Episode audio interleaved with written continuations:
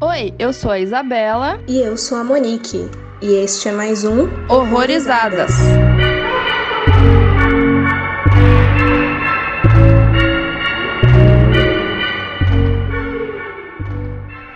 Oi, gente, sejam bem-vindos a mais um Horrorizadas. Voltando aí de um período de Halloween, né? Voltando com os episódios normais de quinta-feira. E hoje a gente vai falar do filme The Reflecting Skin. E para conversar com a gente, tá aqui o Daniel Medeiros, do Sete Marte. Oi, Daniel, seja muito bem-vindo de novo. Tudo bom? Olá, olá. Prazer estar de volta aqui. É sempre muito divertido gravar com vocês. Hoje eu não tenho tanta certeza se vai ser divertido, porque É. não tenho as coisas.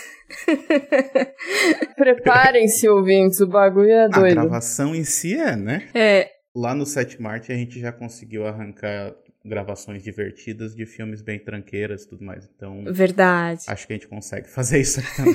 Verdade. Tipo assim, pegar um, um trecho estranho de um filme e falar, ah, o engraçado aqui, essa parte. Ou então aquele típico de rindo de nervoso também, né? Porque tem coisa que dá um descontrole e é difícil. Ai, sim. Exatamente. Mas aí depois dessa introdução, né? Pra vocês terem uma leve noção do que que... Qual vai ser o clima desse filme aí. Ele vai tratar do Seth Dove, que ele é uma criança aí, em torno dos oito anos. Aqui na sinopse tá sete, mas se eu não me engano no filme ele fala que tem quase nove, né? Uhum. Tá errado. É verdade. e vê o mundo por uma ótica muito particular. Ele acredita que sua vizinha é uma vampira e fará de tudo para impedir o relacionamento entre ela e o seu irmão mais velho. E ele tem aí no elenco Jeremy Cooper como o garotinho aí, que eu acho que eu nunca vi esse menino em mais nada, não sei vocês. Olha, só se ele mudou demais e eu não tô, tipo, reconhecendo hoje em dia, né? Não reconheci. Mas pes- pesquisando aqui, cara dele, nossa, acho que não mesmo, o moleque sumiu. E é engraçado que ele tem a carinha de criança endemoniada, né? Ele podia fazer sucesso tendo terror. Eu não sei se a- a- o corte de cabelo e a cor, os Uhum. dois juntos formam o combo criança do mal. ele poderia facilmente fazer um dos bebês diabo. Existe um nicho pra isso. E tem também aí Viggo Mortensen e Lindsay Duncan, com direção e roteiro do Philip Widley. É uma produção aí entre Reino Unido e Canadá, lançada em 1990, e foi o primeiro filme aí do diretor e roteirista, que até então ele, até onde eu vi, ele escrevia peças ou longas e estava envolvido com outras mídias a não ser filmes de fato. E eu, na verdade, eu não achei muito contexto desse filme, eu não achei nada de entrevista, então vou perguntar a opinião de vocês direto. Ah, eu gostei. Eu, eu já tinha visto esse filme antes. é, e eu já tinha é, gost... Quer dizer, eu acho que, que um negócio que a gente já falou também uma outra vez, né? Gostar é meio estranho, porque também é meio relativo. Mas eu consegui tirar muita coisa do, do filme, sabe? Porque, sei lá, eu acho que por ser um filme que ele não se esforça muito em, por exemplo, te explicar muita coisa do que tá acontecendo, ele se abre muito pra interpretação. Aí agora, principalmente nessa revisão aqui, pra poder conversar com vocês, aí eu fui longe na, na interpretação também, na- nas metáforas que o filme sugere. Aí eu acho que eu montei um filme na minha cabeça que parecia bem legal. Se é o mesmo que vocês viram, daí é outra história, né? Mas na minha cabeça tava bem legal. Boa. Eu compartilho um pouco, eu compartilho um pouco. Ah, eu gosto desse filme, eu gostei. Eu conheci ele há pouco tempo, eu assisti ele em setembro, eu nunca tinha nem ouvido falar. Eu até ia indicar ele no Halloween, né? Só que por um motivo que eu não vou falar na área sem spoilers, eu não indiquei. Sim, realmente, ele é aberto a interpretações, ele tem uns overacting meio. Mas é filme antigo, né? Eu, eu, eu, eu dou uma. Como é que fala? Um desconto. Eu achei que a trilha sonora desse filme, ele destoava muito, assim, eu não sei pra vocês, mas pra mim pe- pegou um pouco, sabe? Não tava. Não sei. E ele tem essa vibe mais de drama, né, por conta da trilha sonora. Acho que a trilha sonora acaba ajudando aí mais pra um drama, mais que ele flerta, né, com terror, né, com essa temática vampiro. E ele é muito confuso visualmente, porque, sei lá, pra mim ao mesmo tempo que é, ele tem toda a temática melancólica, né? Porque só acontece desgraça, ele se passa de dia e é sempre bonito, e é sempre sol, e é sempre, sei lá, paisagens bonitas e colorido. Então, é, é, pra mim, ele é contrastante, assim, não sei. Uhum. Olha, não, não me senti tão confortável com a paisagem porque tá me deixando afobada. Eu tava imaginando coisa batendo na cara e aquele calor e a pele suada. E eu falei, não, não queria estar tá aí, não. E o menino sempre de preto, né? Com uma roupa quente, né? É, a galera é. sempre tava de escuro, né? De roupa escura, assim. Sim. E não tava frio, não condizia com o clima, né? A roupa. É estranho isso. Né? Nada condiz com nada. Direito. a definição do filme. É. Nada condiz com nada. Vai ser a chamada pro episódio.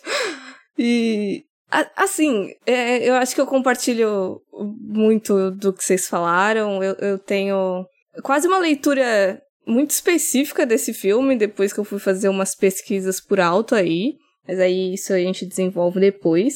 Eu, eu tava nesse mix, assim, quanto à questão estética dele, porque se a gente parar num frame só, tipo, ah, beleza, bonito, legal, maneiro, mas o conjunto todo da obra tá me dando uma agoniazinha doida. Mas é uma agonia que eu normalmente gosto em filme, principalmente se ele quebra, como é que eu posso dizer, idealizações de sociedade, assim, se ele mexe com coisas, mostra os piores lados das coisas, é, é muito fácil de me agradar. Então, eu gostei dessa parte dele, mas eu também fico confusa porque eu sinto que ele inseriu muita coisa ali e eu acabei o filme quase com a sensação de eu não sei o que tu queria me passar, sabe? Então, eu acho que às vezes pode ser vantajoso, porque eu acho que como você mesmo falou isso, Isa, não lembro se foi você ou o Daniel, de abrir para muitas interpretações, né? Então eu não sei se é bom ou ruim e eu talvez decida conforme a gente for conversando. Sentimentos confusos. Sim, com... Eu não sei se eu abri tantas interpretações assim. Será que eu não entendi o filme? a última vez que o Daniel teve aqui, né, eu também não tinha entendido o final de cerveja, Land, então. Pega nada. Não, não é que você não entendeu, você, não, você só não, não se atentou a um pequeno detalhe. Uhum. É, foi legal. Porque tu, na conversa, tu via, tipo assim, dava pra imaginar ela regalando os olhos, assim. É, total, total, total. Vi duas vezes, mas mesmo assim ignorei. Enfim. Segue o jogo. E, e ah, eu encontrei algumas informações aleatórias que eu não sei muito bem se dá para confiar, sabe? Porque eu não vi do, do, próprio diretor falando, então eu não sei. Mas uma das coisas que eu li é que uma das inspirações dele veio depois de concluir os estudos dele na faculdade em literatura gótica americana. E por mais que eu acho que não seja o, o ideal de, de estética gótica que a gente pense, eu acho que vai, vai mexer muito com, com temáticas é, desse gênero. E ele teve algumas inspirações estéticas mais em quadro. Um deles, o Christina World, do Andrew Wyatt, de 48, e o outro, House by the Railroad. Meu inglês tá ótimo. Do Edward Hopper, de 1925. Se vocês procurarem, é, se eu lembrar também, eu deixo na descrição do, do episódio lá no site. Mas eu senti, sim, uma vibezinha nesses dois quadros, assim. Um é uma mulher meio num campo, assim, todo doido. Na verdade, me, esse filme me lembrou uma vibe qualquer quadro que tenha paisagem de trigo. tem vários, né? É aquilo ali, não tem muito pra onde fugir, né? Mas o negócio da mulher, com certeza. Qualquer embalagem de cerveja. É, ué. Eu fiquei pensando se aquele livro que ele leu lá não deve ser de verdade, né? Eu achei uma trilogia de filmes chamada Vampire Blood, mas, tipo, lançado em dos anos 2000, então eu não sei. Ah, mas uma coisa, assim, que eu... Uma coisa que eu, que eu fiz, assim, foi... É, que me ajudou a, a ver o filme, a interpretar o filme, foi não acreditar em nada do que ele me mostra, uhum. sabe? É, pra mim, tudo, tudo que acontece no filme é metafórico, então... Uh, não necessariamente a capa do, do livro é daquele jeito, sabe? É, para mim é para não necessariamente as coisas aconteceram daquela maneira que a gente está vendo, que a gente está tudo tá sempre vendo pelo olhar da criança, né? uhum. né? Então é, a gente não está vendo as coisas de verdade. E aí principalmente num filme como esse que se abre demais, para mim é o caminho que eu fui foi esse, assim, não, nada nada daquilo é real, digamos assim, é tudo metafórico. Daí isso ajudou a, a, a enxergar o, o filme de uma outra, de uma outra maneira. Uhum. Uhum. Eu acho interessante ter falado isso, porque eu acho que é, é, o meu sentimento com todo filme que vai envolver protagonista criança e que tem um quesinho de fantasia ali, sabe? Tipo, é, é literalmente eu, eu comprar a ideia e entrar naquele mundo pela perspectiva infantil e seguir, assim, no lindo mundo da imaginação, porque não dá pra ter certeza de nada mesmo. Até quando a gente tem as memórias de criança de hoje em dia, a gente pensa, será que é realmente aquilo que a gente tava lembrando, né? Uhum. Então é bem por aí, né? Aviso: este podcast contém spoilers. Recomendamos que você assista ao filme antes de ouvi-lo. Eu queria, na verdade, ouvir a opinião de vocês sobre a cena inicial do filme, a cena do sapo. Ah! Não quero, não quero falar sobre isso. Fiquei pensando se era um sapo de verdade que morreu. Que era bem feito, né, aquele bicho. Será que era de verdade? Eu acho que na parte que tá inflada já não é mais. Pode ser que Ah. de começo É fosse. porque, que- nossa, eu nunca vi um sapo daquele tamanho. Eu achei que, que nem existia sapo daquele tamanho. Ah, não existe. Existe, né? Ai, que- eu achei tão fofo. Não, pra mim. Ai, que dó do sapo, gente. Eu não sei o que falar. Só sei, só sei que foi triste. Tem no YouTube, tá, gente, essa cena. Eu acho que eu li, inclusive um dos textos que eu li era alguém falando, do- era uma série de textos de, ah, por que que eu amo tal cena, e tava, por que que eu amo a cena do sapo em Reflecting Skin. Nossa senhora. Gente, por que, que eu amo a cena do sapo? A pessoa que fala isso é porque ou tem muito medo de sapo, ou realmente É, né, não gosta ser, de né? É. Se viu vingado. É, é muito normal ter medo de sapo, né? Isso é uma coisa bem normal mesmo. É, eu ia falar que, assim, essa cena é muito é, brincadeiras de criança, tipo, do tempo do meu avô, Uhum. que, que fazia brincadeira escrota com bicho, sabe? Eu tenho um, um ódio disso. Ia fazer a mesma coisa que a pessoa. é isso. É só isso que eu quero falar. É, então, eu, eu não sei se é porque eu tava muito indo pra ele com a ideia dessa possibilidade de ser um vampiro ou não, então eu não sabia muito bem o que esperar da criança, assim, da, da protagonista. E aí, quando brotou essa cena, logo, acho que uns 10 minutos eu tava pensando muito em crueldade infantil mesmo, É. porque tem essa cena. Tem muita crueldade infantil no filme também, né? A relação dele com os amigos também. Dele com a mãe. É, então, tipo, em 10 minutos as crianças já explodiram o sapo, elas já estão zoando o menininho porque ele perdeu a mãe. Tipo, caralho, isso é cruel pra cacete, amigo. Cara. É pesado. Só que daí, depois, conforme o filme foi desenvolvendo, eu tava associando muito mais essa. Não necessariamente uma banalização da morte, mas de que era uma galerinha ali que tava completamente rodeada por isso. Então, por exemplo, tinha essas brincadeiras de matar animal, tipo, por diversão, porque não tem nada pra fazer. E aí tem na, na casa da, da vizinha lá, que é não uma vampira, tem lá um monte de osso de decoração e tem todo um histórico de suicídio ali local. Daí eu minimizei um pouco a parte da crueldade porque parece que era uma coisa naturalizada ali. Eu acho que também é muito por, por conta ali da. No caso do Seth, né? Do Seth. Ele tem uma família totalmente problemática. E ele tá meio que por conta, né? Assim, ele faz o que dá na telha e a família meio que não controla, Uhum. né? Também tem essa falta de. de zelo, né? Da família com ele. Uhum. Sim, sim. E, e você, é, Daniel, se perguntou pra gente nossa opinião sobre a cena do sapo. Quero saber a sua opinião da cena do sapo. É bizarro, né? Se a gente vai ver um filme, né, um filme como esse, que é um filme estranho, ele já se apresenta dessa maneira desde o início, que é pra, tipo, se tu continua, né, por tua conta e risco, porque, tu, né, Uhum.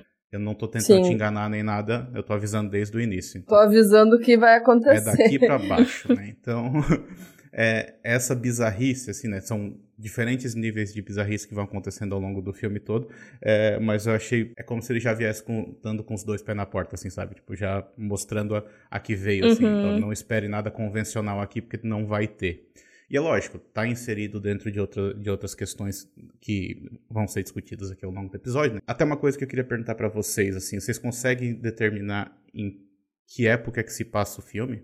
Eu sei por causa de sinopse. É, mas não pelas informações. Tipo, o filme não fala em momento nenhum assim o ano que se passa, por Uhum. exemplo, né? A gente tem que buscar essas informações ali pela, pelo carro que, que aparece em certo momento. É da década de 40, por causa lá do Pearl Harbor? 50, eu acho. É, Eu acho que é ali numa transição ali, porque é, é nesse período pós-guerra, Uhum. né? E eu acho que isso tem. Essa questão, essa relação com a guerra, pra mim, ela é essencial pro filme como um todo, assim, sabe? Porque é algo que tá cercando o filme todo, apesar de que é, eles, não, eles não apontam pra isso diretamente, né, ao longo do filme. Eles, eles sugerem isso em um momento ou outro e tal. é, mas eles não, né, falam que o irmão dele tava lá visitando as ilhas bonitas lá e coisa assim. Mas não falam diretamente sobre isso. Mas para mim o filme está falando justamente sobre sobre essa sobre toda uma geração que se perdeu, sabe, por causa do conflito, né? O, o, o todas as pessoas, né, as pessoas mais jovens foram para a guerra, né? pessoas, digamos, adolescentes, adultos, tal, foram para a guerra. Então quem ficou? Ficaram as crianças e as pessoas mais velhas, que é o que a gente vê ali naquele naquele né, entre os homens, né? E daí tu tem as mulheres ali também. Então foi foi as pessoas que ficaram para trás enquanto as outras pessoas foram para a guerra, uhum. sabe? E a gente está acompanhando isso, essa geração perdida que tá de, dessas crianças que estão vivendo também meio que sem supervisão dos adultos, sabe, fazendo o que o que queriam e tal, porque foi um é, digamos esse baque que aconteceu na sociedade como um todo que a sociedade meio que se rompeu assim. Então é, foi, foi nesse caminho que eu fui, assim, para ler o filme. Uhum. É, então, eu levei muito mesmo por essa questão de, de reflexo de guerra mesmo. Porque, assim, o filme acabou, eu fiquei, tá, foram muitas questões que, que me jogou aí na cara. Todos os núcleos ali tem muita coisa para se discutir, assim, cada personagem tem suas próprias questões. Só que daí eu fui ver justamente essa coisa da radiação do irmão dele, né? Que ele tava com todas aquelas, a queda de cabelo, aquela degradação física. Aí fui ler mais mais sobre isso. E aí eu fui lembrando da cena, por exemplo, que ele mostra a foto, que ele fala que o bebê tava todo prateado. E eu até fiquei, eu, nossa, isso faz muito mais sentido com o título do filme, o Reflecting Skin, do que a própria trama do vampiro, porque não que seja deixado de lado, mas eu achei que ia ser muito mais essa possibilidade da dúvida mesmo. Só que aí, como ele envolve outras questões ali, eu falei, ah, eu acho que só foi um. Como é que eu posso dizer? Só pra enganar a gente ali, e ele tá falando realmente dessa coisa toda aí da guerra, de como a sociedade ficou. É, eu acho que ele, ele nem tenta é, enganar, né? A gente. Ele acho que não deixa a dúvida de se era ou não, né? Vampiro, uhum. né? Eu acho que é muito mais o que o menino tá interpretando. E isso não, não chega a passar pra gente. Sim. Uhum. Não, mas quando eu digo enganar é porque, assim, na sinopse não faz nenhuma menção, sei lá, na maioria que eu encontrei, que, que esse vai ser o foco do filme, a questão da guerra, entendeu? Ah, sim, tipo, sim. Tipo, fala uhum. sobre essa sim, possibilidade sim. do vampiro e eu tava indo, e eu fui muito pro filme achando que ele ia ficar brincando mais com isso, de deixar a gente na dúvida se era uma vampira ou não, quando na verdade, tipo, ele nem tenta enganar a gente nesse aspecto. Ah, não, não. Isso é bem claro já, né? Acho que só tem uma cena que eu fiquei meio assim, porque por causa da estética mesmo, que é aquela cena aqui, que é muito esquisita, inclusive, que o irmão de, do CF tá com a mulher lá na casa, daí do nada ele tá pelado, assim, eu fiquei, gente, o que aconteceu aqui?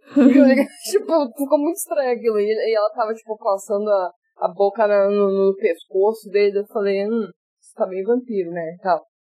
Daí, tipo, meio que parece, ah, estou que eu tá seduzindo o cara. Mas isso que me passou na cabeça de vampiro, né? Da, dessa sedução, assim, mas uh, não é muito além disso. Isso, eu achei até interessante de como é apresentado meio que a mitologia do, do vampiro, eu acho que todas as dúvidas, as suposições que o menino tem é tudo por causa de um diálogo expositivo pra caralho, né? Não é necessariamente expositivo no sentido ruim, mas é que a mulher pega e fala tudo, assim, um monte de coisa de, ai, eu não me vejo, mas não consigo mais me ver no espelho. Que, ai, meu levanto e meu corpo fica. E minha vida acabou e tal. E aí eu achei interessante essas semelhanças mesmo da mitologia do vampiro e da questão do luto mesmo. E até puxei de novo pra questão do gótico, porque, querendo ou não, tem muita coisa do, tem muita produção de vampiro em ambientações góticas, digamos assim. E luto também é uma coisa que é muito trabalhado no, no gótico de maneira geral. E daí eu fiquei fazendo essas comparações, assim. Sim.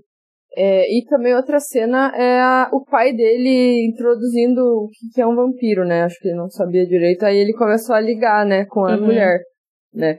Tipo, coincidências uhum. muitas. Mas é por isso que eu digo que essa, essa visão dele de mundo mesmo, né? Porque ele ouviu a história e ele começou a associar essa história ao que ele ao que ele tá vendo ao redor dele, né? A mesma maneira que ele, que ele ouve uma história de um anjo, ele começa a associar também ao que ele tá vendo ao redor, assim. É, para mim é muito da, dessa visão dele mesmo, da, da maneira como ele tá enxergando o mundo à volta dele, sabe? É, eu, eu fui mais por esse caminho mesmo. Aquela cena dele, dele pelado ali, é, eu não sei, me lembrou um pouco uma estátua chamada Pietà, uhum. que é a estátua do. Acho que é do Michelangelo. Ah, uhum, acabei de ver aqui. Que daí uhum. tu tem ali a, a Maria segurando Jesus morto, né? E daí eu voltando a essa questão da guerra, por exemplo, né? Porque ele. Então, tipo naquele momento ali eu fiz uma associação assim de que, por exemplo, ele é o soldado voltando da guerra, sabe? Então ele seria supostamente o salvador, assim, Uhum. o herói, né? Mas aí logo de início ele já, quando- logo que ele chega, ele já fala que ele não é herói. Por exemplo, o menino chega lá pra entregar a bandeira pra ele, ele recusa e tudo mais, porque né, ele viu ele não, ele não viu salvação na guerra, ele viu destruição, sabe? Ele, inclusive, Uhum. supervisionou muita destruição. Então eu, eu fui mais por, por esse caminho, assim, né? E, inclusive é o momento em que ele, é, quando ele finalmente fala do que, que ele fazia na guerra, né? Então acho que também essa, o fato dele estar nu é, é simbólico também de, sabe? De ele Uhum. largou tudo, sabe? De tá, tá se entregando totalmente. Por isso que eu digo que, que o filme ele abre muita coisa, porque sei lá, eu acho que senão é, um- é só um, um amontoado de imagem estranha, né? Uhum. É, Eu achei interessante você ter levantado a Pietá, porque uma coisa que eu tava achando estranho é essa falta de. Eu não sei se é falta, mas. Quando os meninos começam a falar de anjo pra ele, por exemplo, e parece uma coisa completamente alienígena pra ele. Eu falei, estranho, eu imaginava um contexto um pouquinho mais religioso pra essa época. Mas eu não sei se é por falha minha de não saber direito da- das coisas, ou se realmente ficou esquisita essa questão, sabe? É, mas tu não vê nenhuma igreja ali perto. É, né? Não, mas mesmo assim, é porque- é porque eles viviam muito num- numa coisa meio abandonada, né? Tipo, era tudo muito espaçado. Mas a gente tem um papel ali de um possível pastor, não sei. uhum. Sim. Daí eu não sei se é por causa do protestantismo que eles não tinham essa crença de anjo, ou se é porque realmente eles estavam separados ali de, de um contexto mais cristão, não sei. É, Ficou meio solto pra mim isso. Tem uma terceira possibilidade aí que seria que talvez, se houvesse, por exemplo, uma igreja ali próxima, talvez eles não fossem aceitos lá dentro por causa que o pai deles não era bem visto pela comunidade. Pode ser, pode ser, pode ser. Faz sentido. Porque né, ele tem alguma coisa que aconteceu com ele no passado ali. É, e falando aí dessa sexualidade do pai dele, cara, eu não sei. Tem certos filmes que parece que chega uma hora que amortece que eu nem me impacto mais. Mas se for parar pra pensar de maneira isolada, foi uma puta cena tensa. A cena que ele se mata, tu disse? É. Sim, mas é isso que eu digo de- dessa questão da visão dele, né? Porque ah, o pai dele se mata e a maneira como a, a, a cena é mostrada pra gente é quase é bonito, sabe? Uhum.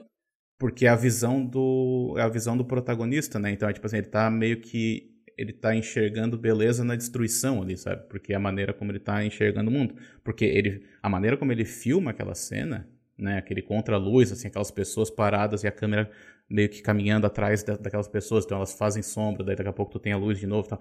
Aí depois eles olham pra cima e tu tem algum, alguns, né, tu vê o fogo, tu vê a fumaça e tudo mais. Aquilo é bonito, sabe? Só que é Uhum. uma destruição, né? Eu tive uma impressão com essa cena que a hora que ele tá tacando gasolina nele e tal, e ele vai acender o fósforo, ele vê o menino, né? Ele chama, né? O, o Seth chama por ele.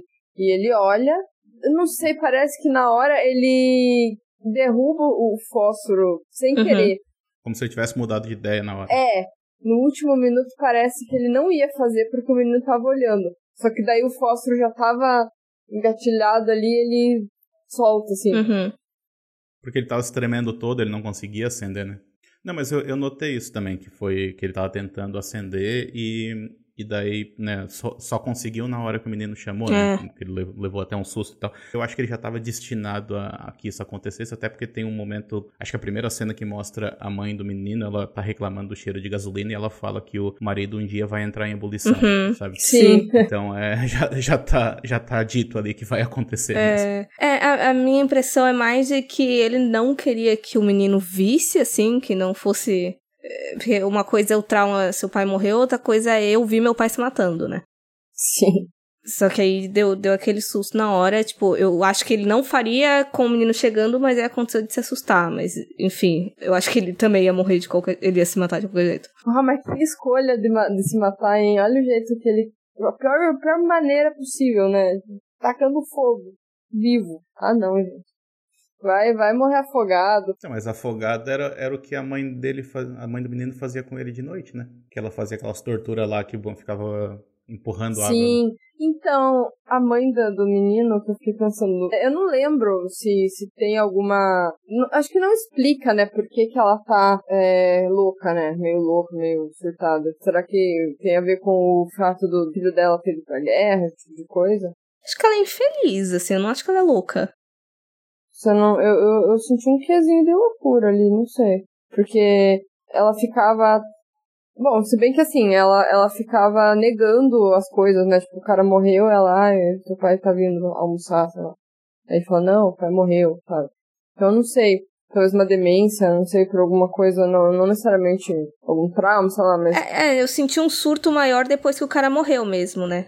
É, também. Mas tem a questão do passado lá, né? Do que que ela já. O que ela já deve ter sofrido por causa do marido lá, por causa de toda essa questão de, da maneira como as pessoas enxergam o marido dela. Eu acho que ela carrega muita coisa com ela também. Uhum. Não sei se justifica ela ficar torturando o menino porque o menino não quer dormir, mas ela carrega muita coisa. Ela é um personagem que foi menos desenvolvido ali. Parece que é, é, as coisas vão flutuando assim por ela. A gente vê algumas respostas, mas a gente não conhece ela bem o suficiente para justificar as ações tipo, é. que nem aquilo mesmo da tortura da água, eu fiquei, será que vai desenvolver isso melhor? Será que vai dar um indício maior do porquê isso assim, desse jeito? Mas não, assim, só foi. É. Ela é apagada depois que o que ele chega, né? Que o rapaz, depois que o filho chega, ela, ela perde o protagonismo dela dentro da casa. Uhum. E dava pra ver uma, uma grande diferença entre ela, entre o Seth e o Cameron, né? De, de tratamento e atenção, porque é, em nenhum momento ela parecia se importar muito com o, com o Seth, né? Mas. E ela vivia assim. É, falando, ai, ah, quando o Cameron voltar vai ser diferente. Ela vivia, parece, por isso, né? Pra essa, essa volta dele, né? Como se o outro filho não existisse, sei lá, ela só queria que o outro voltasse pronto. Claro que ela tinha saudade do outro. Eu senti também, mas não me parece que era um dos casos de filho preferido. Parece mais é só porque ele não tá aqui me aporrinhando, não, não tá aqui sendo um lembrete, e ele ainda é uma possibilidade de mudança se voltar, né? Porque assim, quando ele volta, eu achei que ia ter todo realmente um apego muito grande ali entre o filho mais velho e a mãe. Só que o, Cameron ele dá vários indícios de que eles não tinham uma relação boa, de que era conturbado, de quando ele vai visitar o túmulo do pai, tipo, ele fala, você deveria ter fugido dela logo, e fala alguma coisa pro, pro menino de que ela vai afundar ele, alguma coisa parecida eu não lembro exatamente o, o diálogo, mas é, não parece que eles tinham uma relação realmente boa. Acho que é mais essa coisa. Eu vou falar, a grama do vizinho é sempre mais verde, mas é mais no caso de ele está longe e aí por isso vai, vai ter ela começa a fantasiar em cima, em cima do que, que seria uma relação, a relação deles, né? Exato. Até porque ele não tá ali lembrando ela e tendo conflitos e tudo mais. Ele é, é essa coisa, é esse saudosismo, né? Uhum. Tem uma coisa que eu notei em relação, não sei se vocês perceberam, em relação aos nomes dos personagens. Porque o, no, o sobrenome deles é, é Dove, né? Que Dove é, é pomba em inglês, né? que seria o símbolo da paz, tudo mais que eu acho que tem uma relação com a guerra também. É, mas o nome da vizinha é Dolphin, que é golfinho. Aí eu fiz essa relação de que um é um ser do ar. Blue. É, azul e o blue seria mais de. Acho que mais voltado pra depressão também. Mas essa questão assim do, do Dove e do Dolphin, né? Tipo, um é, um é do ar, o outro é da água, mas os dois estão na terra, sabe? Então, tipo, ninguém pertence àquele lugar, basicamente. O que tem a ver muito com essa questão que a gente falou lá no início, do desses cenários assim que são. Não dá pra dizer que eles são áridos, né? Porque tem trigo ali ao redor e tudo mais, mas ao mesmo tempo ela é como se ela tivesse, principalmente ela, né? É como se ela tivesse presa dentro daquela imensidão, assim, sabe? É, é quase como se a casa dela, que é vista como aquele lugar sozinho e meio a um espaço aberto, assim, é, aquilo fosse a prisão dela. A prisão dela era a solidão, sabe? Que é um oposto, por exemplo, do que tu tem na casa dele, porque quando tu vai ver a casa dele, ela é cheia de, de árvores ao redor, é, é o oposto da, da dela, né? Só que, por exemplo, só que ele, porque ele é, é como se fosse um, um, tipo diferente de prisioneiro. Ele tá, ele tá, ele tá sentindo preso, porque, mas ele tá ao redor de várias pessoas, sabe? Enquanto ela tá sentindo preso porque ela tá sozinha, digamos assim. Foi mais ou menos por aí, sabe? É, eu, eu notei que a casa dela fica em volta de, de uma vegetação mais seca, né? Mais seca e baixa, né? É, porque tem um. Do nada, assim, ele tá andando no, no trigo e daí do nada fica tudo, tudo verde, né? Então parece que é uma divisão, porque em volta da casa dela é só. É só trigo mesmo, né? Não tem verde. É como se tivesse tudo queimado, seco, mas é só trigo, né? Não é. Não tá, não tá queimado. Mas na casa dele tá tudo verde.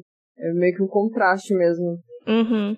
Eu tava moscando aqui, porque se falou dos nomes, aí eu fui ver se o, o sobrenome do, dos outros personagens tinha mais alguma coisa similar. Só que daí não, ninguém tem sobrenome praticamente, então. Não, Esmal, Esmal tem nome, né? É, faz bastante sentido mesmo tudo, tudo que você falou. Eu fiquei. Tanto é que quando, na hora que ela falou Dolphin Blue, eu falei, não, deve ser alguma zoeira, assim. Mas aí depois ela se apresenta sério mesmo. Eu falei, como assim do céu é golfinho, mano? Você tá louco?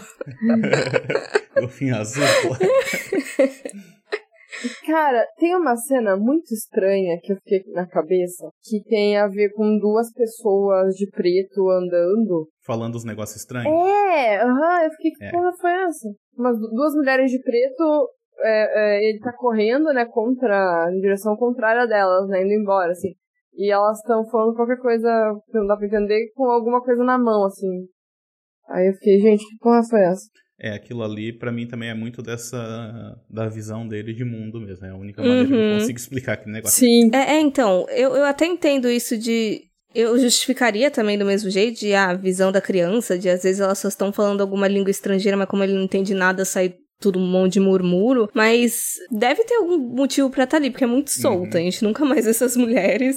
Não faz sentido nenhum elas estarem passando ali, tipo, É. não aparecem depois. Não sei se é alguma simbologia pra alguma coisa. E, e vocês fizeram ligação ali com a encruzilhada? Tudo que acontece aí, tipo, o sequestro ali na encruzilhada, tudo pra essas merdas que acontece, tudo ali, né? Ah, o menino, o menino sequestrado, o bagulho do sapo, os, enfim. O, o carro preto lá. É, fica ali uma encruzilhada sendo focada ali. Encruzilhada dá pra ligar com, com algumas coisas, né? Então, eu só pensei nisso agora também. Nem, nem desenvolvi muito, que foi uma coisa que me veio agora. É porque eu não sei quais são as possibilidades de interpretação fora do Brasil, sabe? Então eu não me arriscaria. Não, mas tem, né? Tu tem vários filmes americanos que falam sobre, o- por exemplo, Pacto com o Diabo e tudo mais. Tem aquele de lá do o rapaz do, do Karate Kid que faz um pacto com o diabo pra poder ser um guitarrista famoso, alguma coisa assim.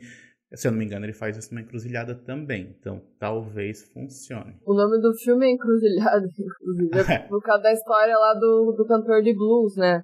Isso, é. Então eu acho que seria, até caberia. Mas eu fiquei mais focado nessa, nessa figura do carro mesmo, sabe? Desse, desse carro preto, assim, que aparece. Principalmente por causa de um, do último diálogo que eles têm, que é quando ela, ela vai entrar no carro, né? Ela pede uma carona pros caras, daí os caras dão carona. E aí o cara pergunta pra, pro menino assim, ah, você quer uma carona também? E o menino fala, ainda não. É, caralho. E esse ainda não ficou muito. Ficou na minha cabeça, sabe? Porque eu fiquei assim, tá, então será que, por exemplo, o carro ele representa a própria morte, sabe? Não necessariamente Uhum. aquilo que a gente. Não são necessariamente assassinos que estão dirigindo por aí sequestrando pessoas, mas é a maneira como ele está enxergando o mundo. Aquilo ali seria a própria morte mesmo, sabe? Então aí ele responde com, com aqui, ainda não, porque ainda não tá na hora Não dele. tá na hora dele morrer, né? Porque é bem isso, ele, ele pa- parece que ele sabia que isso uma hora ia acontecer com ele, de repente, porque ele via tudo o que estava acontecendo com os amigos. E ele até tenta impedir quando vai acontecer com o amigo dele, né? Tenta, é verdade. Mas quando ele fala ainda não, eu, eu fiquei, caralho, eu só prestei atenção nisso na segunda vez que eu vi o filme. Eu, eu tava achando estranho, eu, eu não sei, eu, eu realmente não sei opinar, porque assim, o nome dele é. Eu já, já tava pensando dele ser a morte durante um tempo, Uhum, por causa do deus egípcio lá, né? Que é, que é esse mesmo nome. Uhum. E daí eu não sei, é é porque eu tava achando muito estranho. Realmente, eu imagino que o carro seja alguma simbologia de que não estivesse acontecendo, porque me parece que seria muito fácil você pegar um monte de, de moleque que fica andando pela cidade de carro metendo louco e culpar eles da primeira coisa que acontecesse, sabe? Uhum. E parece que, tipo, a comunidade ali ao redor como um todo simplesmente desconhece a existência da, da- daqueles E caras. chama atenção, né? Um carro que chamaria atenção naquele ambiente. É, então, chama muita atenção. Eu acho que é falta de, de preocupação mesmo. Não, não é questão de preocupação, mas, por exemplo, aquele. O, o xerife lá, que era todo esquisito. Que, tipo, acontece as coisas, ele vai culpar o, o pai do, do menino que tinha beijado um homem há, sei lá, 20 anos atrás. Então, tipo, parece que ele também desconfiaria desses arruaceiros que ficam andando por aí de carro, sabe? se encaixaria no perfil que ele procura, né? No perfil que ele, que ele considera culpado, né? Ou pelo menos suspeito. É, exato. Então parece que todo mundo simplesmente desconhece e, e como vocês falaram mesmo, chama atenção aquela porra. É muito distoante aquele carro, é, todos aqueles meninos mesmo ali. É, mas é que assim, uma comunidade antiga que, obviamente, não, não vai aceitar o, o fato de um homem beijar outro homem, eu acho que nem ia estar tá focado em outras coisas. Só tem um possível culpado para eles. Né? é, tipo, o pedófilo homossexual depois de morto, ele continua sendo suspeito, né? Não é, então, isso também, o fato do cara ter morrido e mesmo assim continuarem desconfiando dele, tipo, criarem narrativas de não, é porque ela tá escondendo, sendo que tinha outras, teoricamente tinha outras pessoas suspeitas, para mim corrobora mais de que aquele carro e tudo mais era realmente imaginação do menino, que aquilo não tava existindo no mundo real. É que vai uma pessoa só falar que é que o culpado é o morto, né? Não é uma galera. É tipo um cara bêbado, então eu nem dei bola, tá ligado? E o detetive também. Detetive? Não. Sim? Eu não lembro disso. Eu lembro que o cara bêbado chega lá e. O xerife também, quando o segundo. Depois que o cara morreu? Mas o é... xerife sugere alguma coisa, eu acho. Quando o segundo menino morre, que aí o menino vai até lá, que a mulher fica balançando ele, o xerife fala alguma coisa de, ah, eu não sei se é alguém que tá vivo ou ainda, se, se foi gente que morreu, se ainda tá rondando por aqui. Enfim, ele sugere alguma coisa. Hum, entendi. É, não sei. Eu, eu fui muito mais pro, pro, pra esse lado de que, tipo, é, como o próprio Seth tava super esquecido pela família, e, tipo, parecia ser um lugar meio foda-se. Ninguém tava prestando atenção, prestando atenção em nada, tava dando meio que a foda, assim. Eu, eu achei que não ia ter essa, essa ligação com, com esse carro, porque ele passava do nada e só o Seth que via, né? Então, tipo, pros outros, meio que talvez nem tinham visto o carro, sei lá. Não sei. Parece tudo muito silencioso para ninguém ouvir um carro.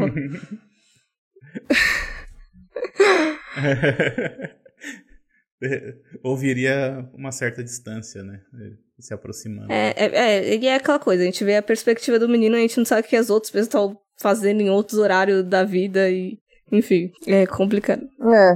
Mas falando em perspectiva dele, então, o que, que vocês acharam do anjo dele? O primeiro que eu achei meio solto, porque assim, eu, eu lembro da cena que os meninos estão indo pra um lugar, tipo um celeiro, sei lá, e daí logo ele já começa a procurar, parece que eles já estão procurando alguma coisa. Aí eu achei muito um corte muito esquisito. E eu também não entendi. Era uma criança morta apodrecendo. Eu imaginei que fosse o filho morto de alguém. É, a cena em si eu não lembro do, de como chegou ali, eu só lembro deles encontrando. É, pois é, então, é, porque é um corte muito tosco. Uhum. Eles estão realmente cavucando uma, a palha ali, daí acham, sabe? Mas e o, o que, que é aquele negócio? Então, achei que era o filho morto de alguém que tinham guardado lá. Inclusive, pensei que fosse da mãe dele. É uma, uma possibilidade, né? Eu não sei de quem que poderia ser. Porque, assim, o, o xerife fala em certo momento que tem alguém fazendo coisas com crianças uhum. naquela região, né? Aí a gente supõe que sejam essas crianças que a gente tá vendo ser, ser sequestradas, né? Só que pode ser também que, que por exemplo, tenham sequestrado tenham feito coisas com a, com a mãe de um de uma, uma mulher grávida, alguma coisa assim, ou então com, sabe, com, sei lá, é, porque ele, ele aparece ali muito aleatoriamente, ele continua ali, né? Então, é, dentro de, se a gente for buscar uma lógica por trás daquela presença ali, é, eu não consegui encontrar, assim, é, para mim é só tem uma sugestão ou outra de alguma coisa que que é falado ali, né, tipo, que, o que está acontecendo ali naquela região e tal, mas não, não, não oferece nenhuma explicação. Então eu fui mais de novo pela questão de simbolismo mesmo, daí eu fui mais como se fosse uma representação dessa geração perdida, sabe, desse, dessa, desse pulo geracional que a guerra causou. Né? Eu volto para essa minha temática principal, assim. É, porque eu, fui, eu busquei alguma, alguma explicação para aquilo, sabe? Daí a, a, explicação que encontrei foi essa. É, é essa representação dessa perda mesmo, né? O menino, né, o Seth, ele encontra uma maneira, né, de lidar com a morte dos amigos. No caso do, do depois do outro não, né, mas desse primeiro amigo que morre, né, ele meio que, que se convence que o menino que o, que o menino virou um anjo, né? Que é esse cadáver podre que tá na casa dele e a mãe nem, nem percebe. tipo, o bagulho já tá fedendo pra caralho. Mas é que a casa tinha cheiro de gasolina, né? Pode ser, pode ser. É, é aí a gasolina é. é mais forte do que as outras coisas. Mas tem uma coisa que, que eu me liguei só agora, que o primeiro corpo é, é encontrado naquele tanque de água, né? No terreno do menino. E daí E aí tem essa questão da, da relação da mãe dela com, com a da mãe dele com a água também, né? Que ela ficava tentando afogar ele, tal, forçando ele a tomar água e tal. Uh, ao mesmo tempo que é, tu vê que o, o, próprio menino ele tem uma relação muito diferente em relação à água, né? A visão, porque quando a mãe dele oferece água, ele já fica com medo e, e fala que não quer, não quer, não sei o que, ela acaba forçando ele a tomar água. Mas toda vez que ele vê o pai dele, ele oferecia água pro pai dele, sabe? E ele, e ele gostava disso, isso era algo que eles faziam juntos, assim. Ele perguntava ao pai dele se o pai dele queria tomar uma água, daí ele ia correndo lá pro, pro tanque para buscar água. Então, existe uma, essa relação com a água ali dentro desse meio, e daí eu não tinha me ligado que é justamente né, nesse meio que aparece o primeiro corpo, sabe? Então, de novo, essa questão de que é, apesar do filme mostrar pra gente que existem aparentemente uns assassinos claros, assim, ele mostra, né, as pessoas sequestrando o menino e tal, é, não necessariamente essa é toda a verdade. É, eu não sei, eu não consigo acreditar em tudo que o filme me, me mostra, é isso que eu quero dizer você tava falando do negócio da água. Agora eu até criei uma teoria aqui, porque uma das questões que eu tinha para perguntar para vocês era por que, que o Seth ele não contava para as pessoas que ele viu, por exemplo, o amigo dele sendo sequestrado, sabe? Tipo, ele deixa inclusive ficarem incriminando o pai dele, que era uma pessoa que ele gostava bastante, eles tinham uma relação boa ali. E aí eu fiquei, por quê, sabe? Eu tava justificando que de repente era porque ele queria incriminar a vizinha. Só que não tava fazendo muito sentido. E agora eu tô pensando se de repente a mãe dele não tava matando crianças e, e tipo, por ser uma pessoa próxima a ele, ele não queria hum. acusar. Mas como assim a mãe matando? Não, porque, tipo, na minha cabeça, realmente o cara do carro não existe. É uma possibilidade. É, para mim também não. Por isso que eu também vou por esse caminho. Ele é só a representação da morte mesmo. Então quem Entendi. entra no carro morre. Mas quem que matou a mulher no final? Poderia ter sido a mãe por ciúme também, né? Se for dentro dessa teoria da Monique. É, que tava vendo. Até porque, tipo, ou o filho ia abandonar ela, ou então eles iam casar e continuar ali. Tipo, das duas formas era ruim para ela. Só que ela não teria muito motivo para matar as, as, crianças, né? Não sei, digamos, se ela for, voltando àquilo que a gente falou antes, se ela for meio louca mesmo, e é isso que ela faz. É, sabe? Ela te, não, por exemplo, se ela tortura fi, o filho dela, mas ela mata os outros, porque, sei lá, porque ela é meio doida. Poderia. Eu criei uma coisa muito doida dela ter criado um rage. Nossa, fui, fui muito longe agora. Mas de repente evitar que aqueles meninos amadurecessem e o marido dela tivesse algum desvio, ah, digamos assim. Pra eles não chegarem na idade. Que ela já passou por muita coisa porque e tal. Idade, e... Ela fala, ele tinha 17. É, dos 17 ali, porque ela fala que o menino tinha 17. Daí, não sei, porque, tipo, era, eram só meninos, também não sei se era por causa da bolha do filho dela, que, que era um menino e só andava com menino, não sei se tinha meninas naquela região, se estavam morrendo meninas, enfim, é, é, um recorte muito grande, mas não sei. Mas aí também, dentro dessa tua teoria, se encaixaria também essa questão do bebê, né? Digamos, se ela perdeu o filho, se ela deu um jeito de, sabe, de, faria sentido também, ah, é um menino, então não, já vai, já vai eliminar desde o início, sabe? E aí também faria sentido porque que ela mata depois que o marido dela já morreu, afinal ela é, ela não acreditava na morte do marido também, não. Ela continuava agindo como se ele estivesse vivo ainda. Uhum. Mas, hein, uma coisa. Uma hora que eu. A primeira vez que o Seth tem contato com os caras do carro esquisito lá, o pai dele pede, vai lá atender esse carro. Então o pai dele viu o carro.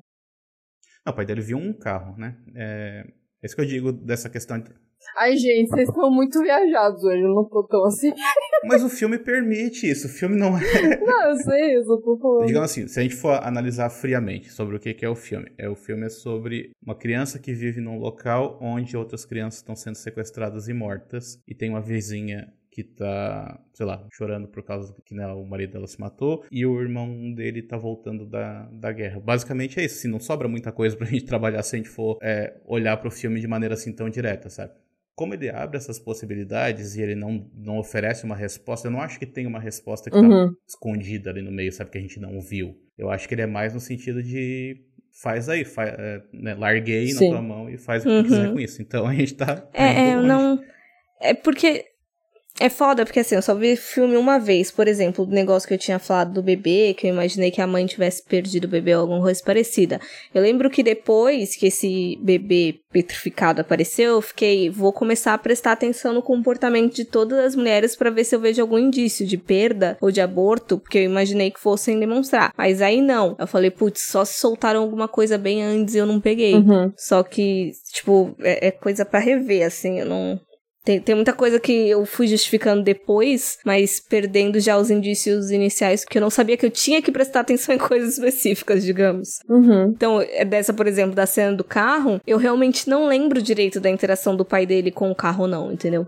É, tipo, ele só fala, ah, vai atender ali, mas não, não, não tem um, um, uma comprovação de quem que o cara viu, realmente. Só viu um carro, pode ser qualquer carro, né? Uma coisa que eu pensei agora é porque eu realmente não, não lembro da ordem das, das coisas. Mas a gente falou antes das gêmeas carregando alguma coisa. Pode ser o bebê. É só depois disso que a gente vê o bebê ou a gente já viu o bebê antes? Essa é uma dúvida mesmo, que eu realmente não lembro da ordem da informação. Não lembro. Eu acho que é antes, ela, elas, elas aparecem antes da cena do bebê. Daí já justificaria da onde que veio também. Porque eu acho que o menino sai da casa da, da entre aspas, vampira.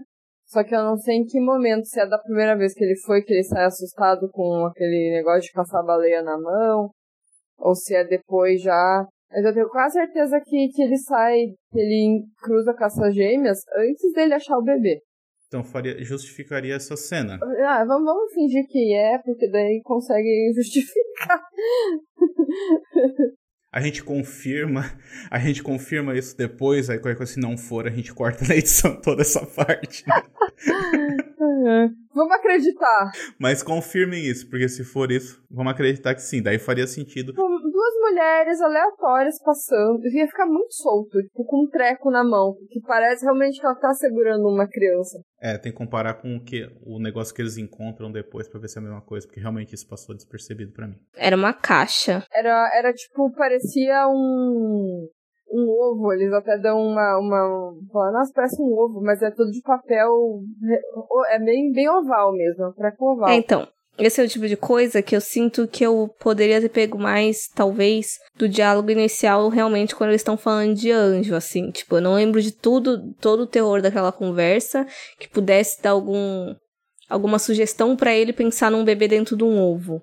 Ou então pode ser da própria mitologia de, tipo, de onde as crianças vêm, tipo, a cegonha que traz. Tipo, umas coisas absurdas assim.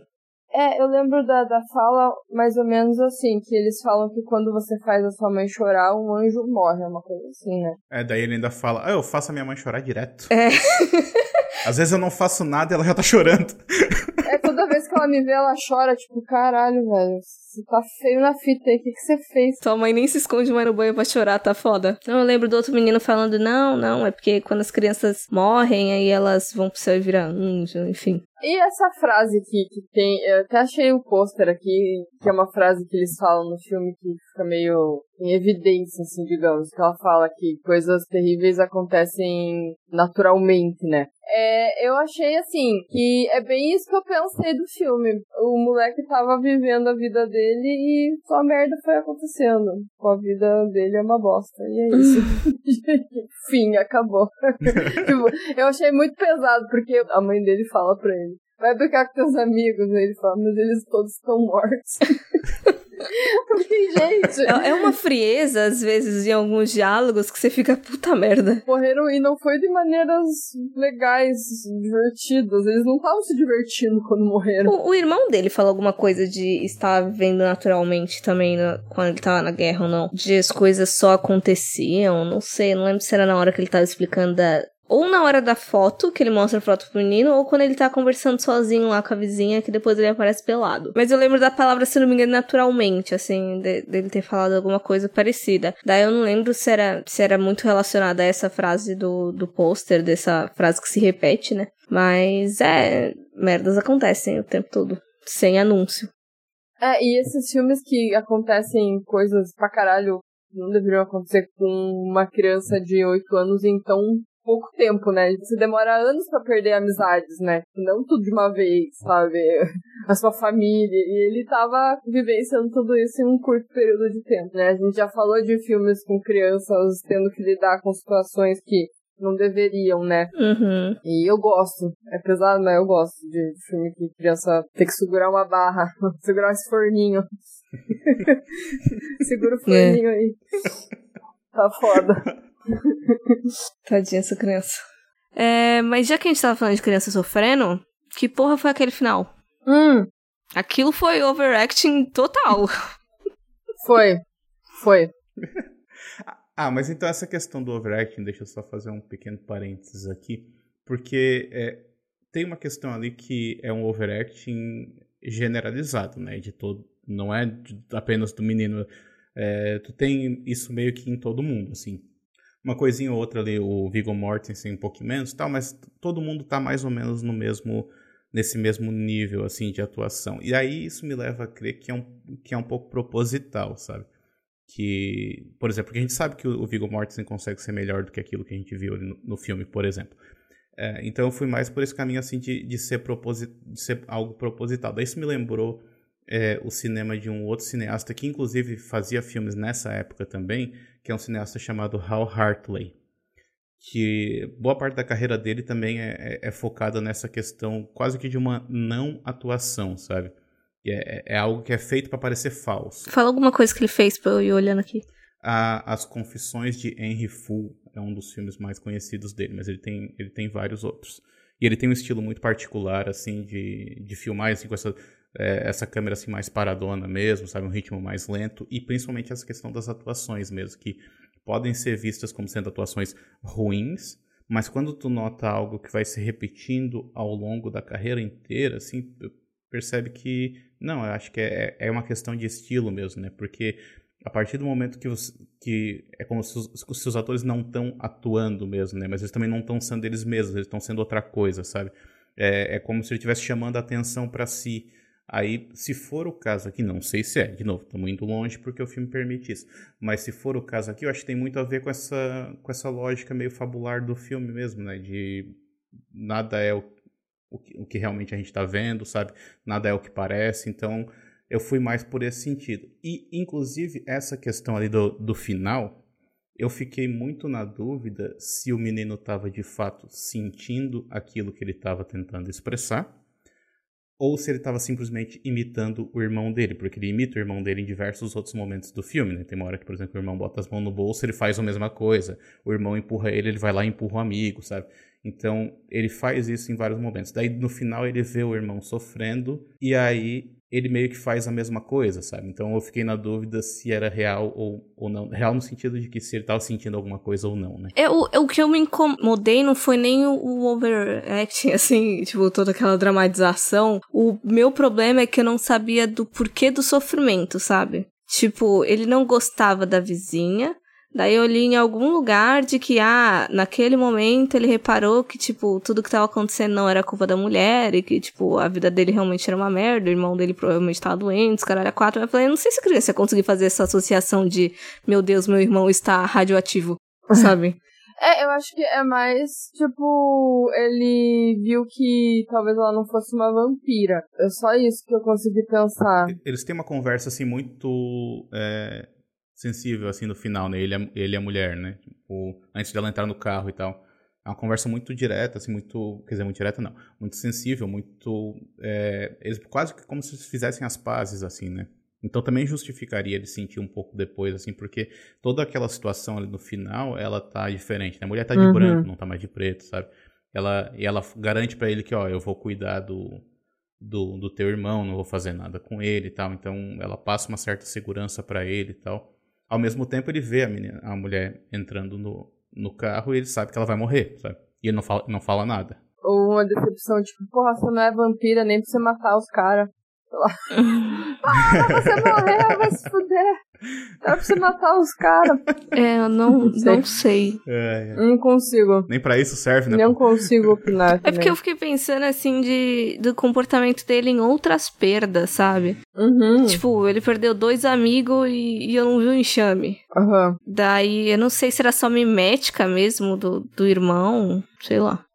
Ah, faz todo sentido se for, mas pode ser aquela quebra da realidade, né, com a ficção. Que ele viu que realmente tava tudo, tudo indo pro caminho que não era, não era fantasia, né? A mulher não é vampiro, né? Os meninos realmente morreram e não viraram anjo, sei lá. Uhum. Não sei. Mas eu fiquei meio querendo rir na hora que ele jogando, pegando terra e jogando assim. Eu, meu Deus, que sofrimento!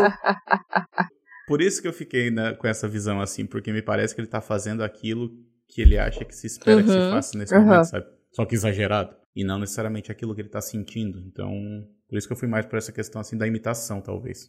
é. Que ele começa quando ele vê o irmão dele fazendo, né? É, inclusive teve uma parte que eu achei esquisita, mas eu esqueci de voltar. Mas na hora que o, que o Cameron tá lá abraçando pela morte da mulher, dá a impressão de que ela tá com a mão nas costas dele, mas não sei se foi eu que vi errado.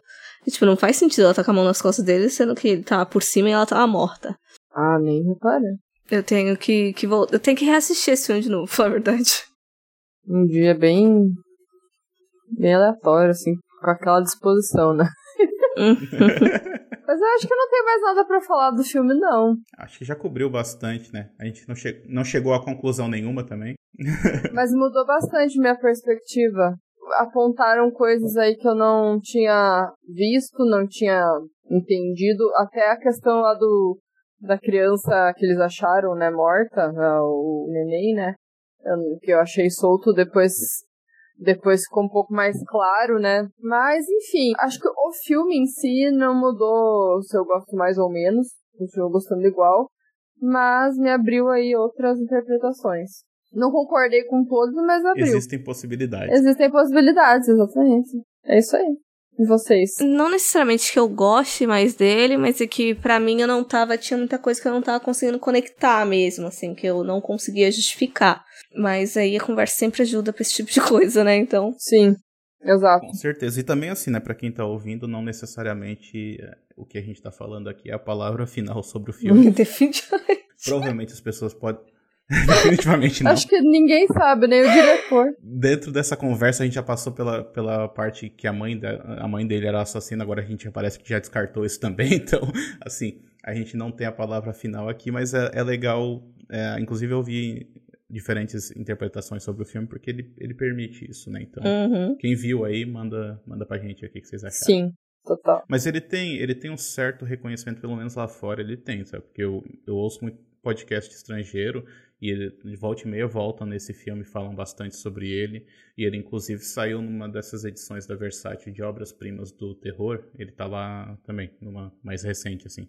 Então, ele, existe um certo... eh, essa aura de cult, assim, em torno dele, sabe? Porque é esse filme estranhão também, ele permite isso, né? Inclusive, se eu não me engano, uma coisa que vendeu ele no início foi a questão do sapo mesmo. Que, se eu não me engano, nisso eu realmente vi uma entrevista com o diretor. Que eu vi uma entrevista dele, pra falar a verdade, de quando saiu esse release em DVD, né? Porque tinha umas coisas meio perdidas e tal. Tava saindo só com umas qualidades meio ruins, o que tinha disponível. Daí saiu o DVD e daí tava rolando uma entrevista em algum site. O cara fala que uma coisa que vendeu muito filme foi essa questão do, do sapo, porque, tipo, na, nas premieres, assim, tinha gente se levantando e saindo. E aí criou um buzzinho em cima do filme, né? Tipo, as pessoas estão abandonando.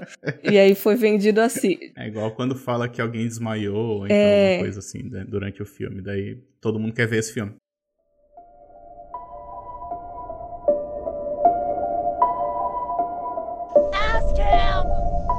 Seth, have you seen Kim? No, he's lying! You lying? Of course he is! I can tell! You ain't got no kids, you don't know their ways! Tell me the truth, son. I am! Monster! He's hiding my Kim! You hiding him, boy? No! E caminhando então pro encerramento do episódio, quero saber quais são as nossas recomendações aí pra quem se desgraçou da cabeça assistindo Reflecting Skin. e queira se afundar ainda mais, assistindo mais coisa desgracenta. Ah, então a minha, a Daí- minha dica é bem nesse, nesse caminho aí, tá? É, é, é para desgraçar a vida mesmo, tá? Eu fiquei muito nessa questão da, da guerra, né? Das consequências da guerra e tal. Tipo, eu fiquei pensando muito nisso quando eu tava vendo o filme, né? E, e daí eu, fiquei pensando nessa questão de que, assim, é, apesar de que, por exemplo, com exceção talvez dos ataques a Pearl Harbor, os, os Estados Unidos eles não viram muito a destruição da guerra, né? De perto, assim. Eles foram para fora para ver o que aconteceu. Então, nesse filme que a gente acabou de, de analisar, assim, a, a gente te- encontra quase que um equivalente da destruição da guerra nos cenários distorcidos, né? Sabe? Nas casas caindo aos pedaços aqui do, do filme mesmo. Mas é, ele vai por esse lado metafórico mesmo, né? De, olha, é, é quase como uma, uma representação daquela destruição. Agora, se tu quiser ver a destruição de fato, e eu não aconselho, é, tem um. É, é um curta, na verdade, chamado Noite e Neblina, do Alain Resnais, de 1956, que ele mostra imagens de arquivos dos campos de concentração. Gente, é um negócio assim que desgraça pra vida toda, assim, sabe? Eu, eu vi isso, acho que quando eu tava na primeira fase, primeira ou segunda fase da graduação. E de vez em quando eu ainda me volto algumas cenas desse filme na cabeça, tanto é que eu não tenho coragem de ver ele de novo, sabe? Eu até eu tava pensando em gravar, em ver de novo pra gravar um episódio do podcast, mas eu não sei se eu tenho, se eu tenho fôlego pra isso, porque é muito pesado, é muito pesado mesmo. Tem, por exemplo, uma cena só que, que é uma que me marcou muito, que eles mostram assim, porque eles raspavam a cabeça, né, do- dos prisioneiros. É, e aí mostra assim um bolo de cabelo, assim, daí ele começa onde, onde eles jogavam o bolo de cabelo, assim, né, do que eles rasparam. E ele começa a abrir a câmera, assim, num plano cada vez mais, mais de longe, mais de longe. E não acaba mais os cabelos, sabe? Tipo, eles vão ocupando toda a tela, assim, por mais que a câmera se afaste, ela não dá conta, ela, sabe, não consegue sair daquele, daqueles cabelos porque são tantos que é, ela não consegue escapar daquilo, sabe? É um negócio que é, é pesado demais, demais mesmo. Então, assim, se é pra desgraçar mesmo, né? Se quer se desgraçar, é, assim, é um filmaço, tá? É um dos, talvez um dos documentários mais importantes já feitos, assim. Ele tem só 32 minutos, mas tu sente cada um desses minutos que se passa, tá? É, e mais até. Então, é muito bom, mas realmente não é pra todo mundo, tá? Mas é como a gente falou dessa questão de desgraçar mesmo, não tem filme que vai te desgraçar mais do que esse. Ah, eu vou, eu vou reforçar pra assistirem o The, The Transfiguration, que é um filme que a gente já falou aqui e tem episódio. Ele retrata de uma outra forma, né? Não dá pra comparar né, filmes, mas crianças se fudendo, né? Com, com cenários diferentes, né? eh, Situações diferentes. E também flerta com vampiro. Então, quem não viu, foi o Felipe que participou com a gente lá do Cinefilia Crítica, né? E é isso, tá muito bom.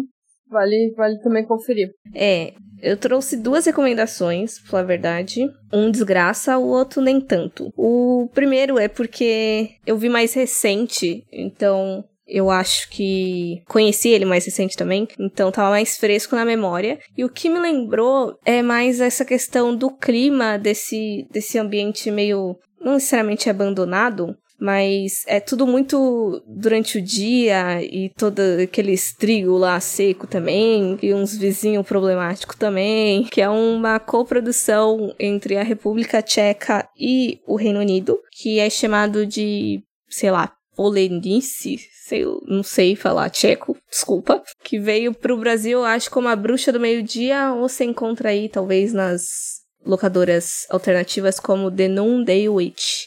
É um filme de 2016, dirigido pelo Jiri Salek, que ele vai falar sobre uma mãe que ela se muda com a filha de volta para o vilarejo onde o seu marido cresceu. Só que o retorno dela está associado com um mistério, digamos assim, que todo mundo parece saber, menos a filha dela. Tipo, tá todo mundo meio que mentindo pra menina ali. E aí, conforme todo aquele ambiente, aquele calor, toda a situação que, que a galera se encontra ali também vai aumentando ainda mais as tensões, a menina vai percebendo ainda mais que a mãe dela tá, tá evasiva e preocupada. E aí o medo permeia tudo e os fantasmas passam a se movimentar, sejam eles reais ou não. E assim, além dessa questão do, da ambientação mesmo, né, da, aquele, aquela coisa hostil e quente que deixa a gente afobado. Também vai mexer aí com essa possível dúvida, talvez, de, de um possível. de uma possível entidade que pode estar tá causando desgraça com crianças,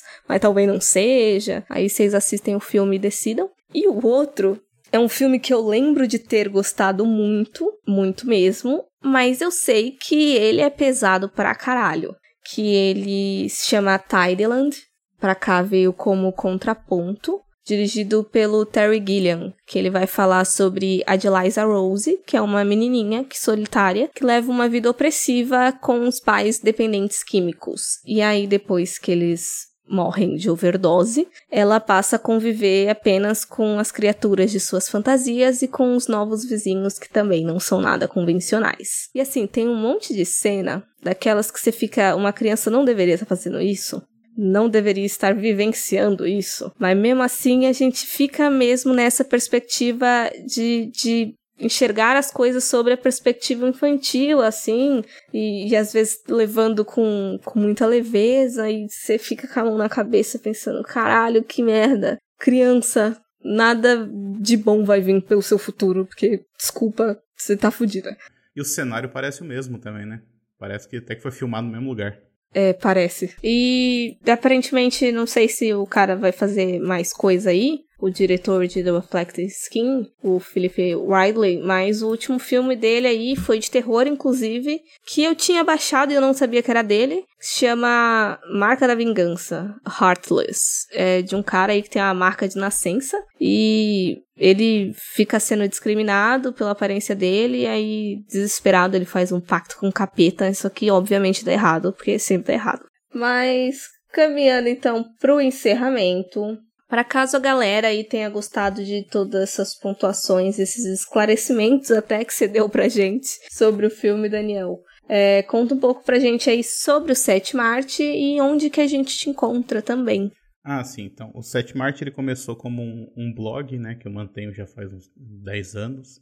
Aí, o ano passado, ele também se tornou um podcast, inclusive eu já contei com a participação das horrorizadas, agora eu posso dizer isso, porque a Monique já participou duas vezes. A Isa participou uma. Eu não vou dizer que o episódio já vai estar disponível, porque do jeito que vocês são organizados é bem possível que vocês lancem o de vocês antes de eu lançar o meu. Mas eventualmente vai ter um episódio com a Isa lá, então acompanhe também, tá em todos os agregadores lá. E recentemente também o Setmart também se tornou um canal no YouTube. Então também acompanhe por lá. Então é tudo Setmart. Tirando o Twitter, que é underline Setmart, né? O resto é tudo Instagram, arroba Setmart, Facebook, barra Setmart e é www.setmart.com. Também sigam a gente nas nossas redes, né? Estamos no Instagram e no Facebook como Horrorizados Podcast e no Twitter como Horrorizadas PC e também no horrorizadas.com barra blog que tem vários textos para vocês acharem outras dicas e outras listas para vocês assistirem vários filmes legais. Mas é isso então, galera. Esperamos aí que vocês fiquem felizes com o retorno dos episódios convencionais. E contem pra gente, caso vocês tenham assistido aí Reflecting Skin, quais foram as interpretações de vocês, no que que a gente tá errado. E